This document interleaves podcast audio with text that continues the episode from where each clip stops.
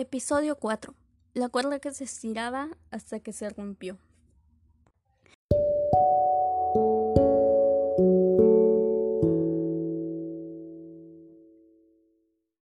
Antes de empezar, quiero invitarlos a que nos sigan a través de Instagram como arroba hablando sin control podcast.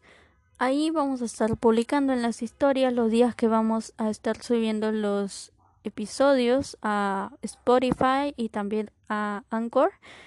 Eh, también vamos a estar publicando los pods, ¿no? En los cuales pues van a encontrar varios lemas, varias frases que también hablamos aquí en los, en los podcasts. Y también recomendaciones de libros, que es bastante importante para que ustedes se sientan acompañados, ¿no? Em, y bueno, sin más que decir, podemos empezar. Mis amigas muchas veces hablaban acerca de un hilo rojo que constantemente se estira y resiste todo tipo de incidencia y problema. Creo que la historia del hilo rojo sí existe, pero no es tan sano resistir tanto para mantenerlo. El día en que mi hilo rojo se estiró tanto fue el día en que me di cuenta en que no valía la pena llorar. O bueno, llorarle todo lo que había llorado por él. El día en que me cansé de ser su... Bueno, ella me esperará y soportará todo. Y yo regresaré cuando quiera.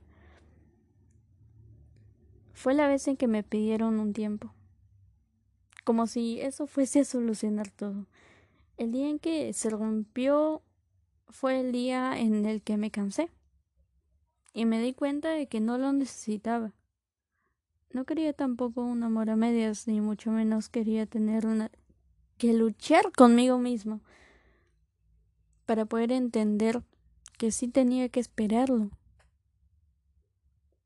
Entonces el problema ya no iba a ser él, sino iba a ser yo me iba a crear una propia enfermedad para poder seguir luchando con ese amor.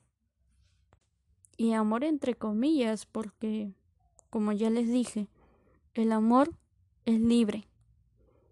El amor no te hace daño, no te duele.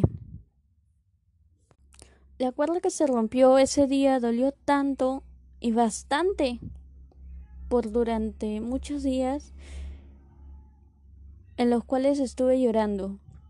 Estuve pensando incluso que fue mi culpa, que yo era el problema, pensé que algo me había faltado y que yo había fallado, y no.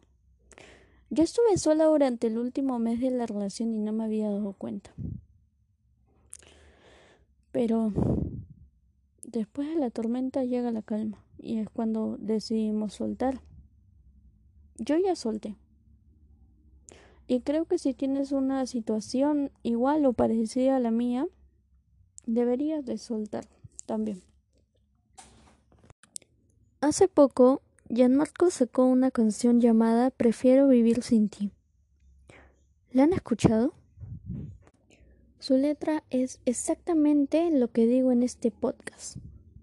Pues si no sabes lo que la otra persona siente por ti, entonces prefiero vivir sin ti. Ya no soporto decir que te quiero cuando tú no estás aquí. Prefiero vivir sin ti. Deberían escucharlo. Van a poder entender varias cosas, así como yo las he entendido ahora. Así que piensa esto y recuerda siempre que cada día es una nueva oportunidad para cambiar todo.